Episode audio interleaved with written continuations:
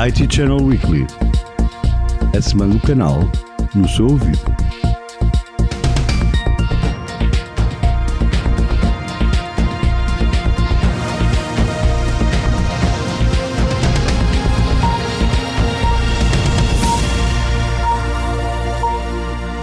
Ora viva, seja muito bem-vindo a mais um episódio do IT Channel Weekly. O podcast do IT Channel chega até si com as notícias mais importantes da semana do canal.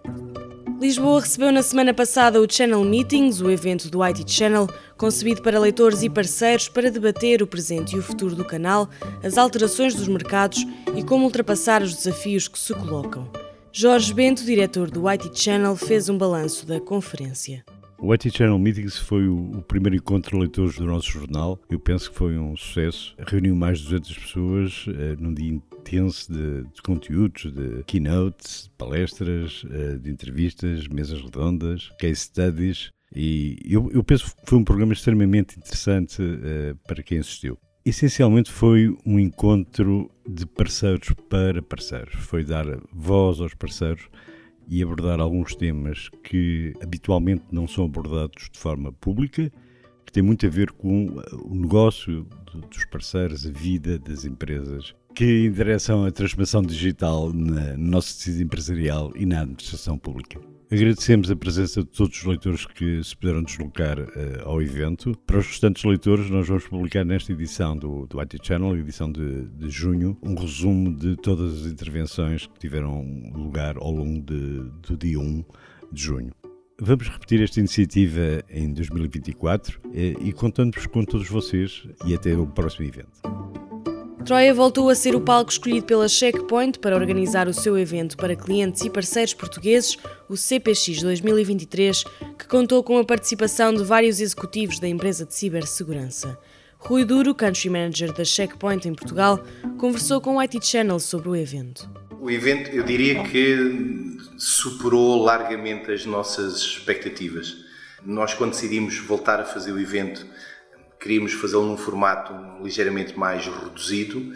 Eh, o nosso objetivo eram 250 pessoas. Rapidamente percebemos que iríamos chegar às 300 e ontem, ao final do dia, já tínhamos ultrapassado as 400 pessoas. E pronto, e mais uma vez fizemos um grande evento. O feedback que estamos a ter neste momento é, é é muito, é muito positivo. As pessoas dizem mais um grande evento, sala cheia, estamos todos cá. Voltámos a fazer um, um, um, evento exatamente com um formato similar em que nós não queremos ser eh, a única estrela ou os únicos, os únicos a estar presentes. Temos, temos os nossos parceiros e, e, temos outros fabricantes para que quem vê este, ao nosso evento não ouve só falar de checkpoint, mas ouve também falar de outras tecnologias, outras visões, um, eh, ouve falar os parceiros sobre a forma como implementam os seus serviços, uh, quer em cima das da plataformas da, da checkpoint, quer a visão deles para os serviços, temas como incident response, recuperação de ransomware, temas que são muito interessantes e que muitas vezes não estão agarrados a produto e, e, acho que também é isso que torna o evento muito, muito, muito atrativo. Não é só a Checkpoint ou a capacidade de mobilização que a Checkpoint tem, que nos deixa muito, muito felizes, saber, saber que temos esta capacidade de, de agregação e quando fazemos um, enviamos um mail e, e, e todo, todo, o nosso universo se junta de parceiros e, e de clientes, mas saber também que as pessoas vêm porque vêm ouvir mais coisas e isso é muito bom, é muito bom para nós. E estamos mesmo muito, muito, muito satisfeitos. No ano passado, a Rico Global atingiu os 14,2 mil milhões de euros em faturação. Para estes resultados, a Rico Ibéria contribuiu com 340 milhões de euros, dos quais 50 milhões pertencem a Portugal. A influência da Total Store, a Rico Company, e da PAMAF nos resultados da Rico Portugal Destacou-se principalmente nas áreas dos serviços digitais, onde registrou um volume de negócios de quase 40 milhões de euros, e dos serviços de local de trabalho híbrido em cerca de 14 milhões. O atual presidente da Cónica Minolta Portugal e Espanha, o português Vasco Falcão, vai assumir a liderança europeia da Unidade de Negócio Intelligent Information Management da Cónica Minolta.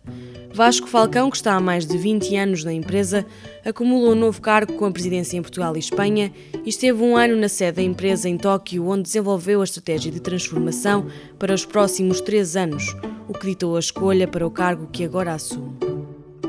Miguel Billy Moria foi nomeado administrador da PHC Software com o cargo de Chief Product Officer, depois de ter liderado durante sete anos a direção de desenvolvimento de software da empresa. Com cerca de 30 anos de experiência na área tecnológica, o novo administrador tem desenvolvido um percurso de progressão na liderança de equipas de desenvolvimento de software, tendo anteriormente desempenhado várias funções dentro da PHC, onde trabalha desde 1999. E assim terminamos mais um episódio do IT Channel Weekly, o podcast do IT Channel, volta todas as sextas-feiras. Até à próxima!